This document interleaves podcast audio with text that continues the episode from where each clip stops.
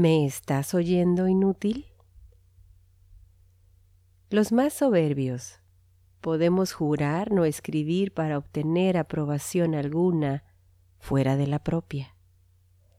Negamos la posibilidad del diálogo. Nos complace pensarnos en el ejercicio íntimo del monólogo constante, en el disfrute autogratificante y egoísta de la lengua. Sí, somos tan textuales y disfrutamos la textualidad, el regocijo textual, en la más onanista de sus expresiones. Sin embargo, dice Mead, jamás podríamos ser objeto para nosotros mismos fuera de la estructura y la experiencia social. La lengua misma nos llega, la aprendemos en la interacción con los otros.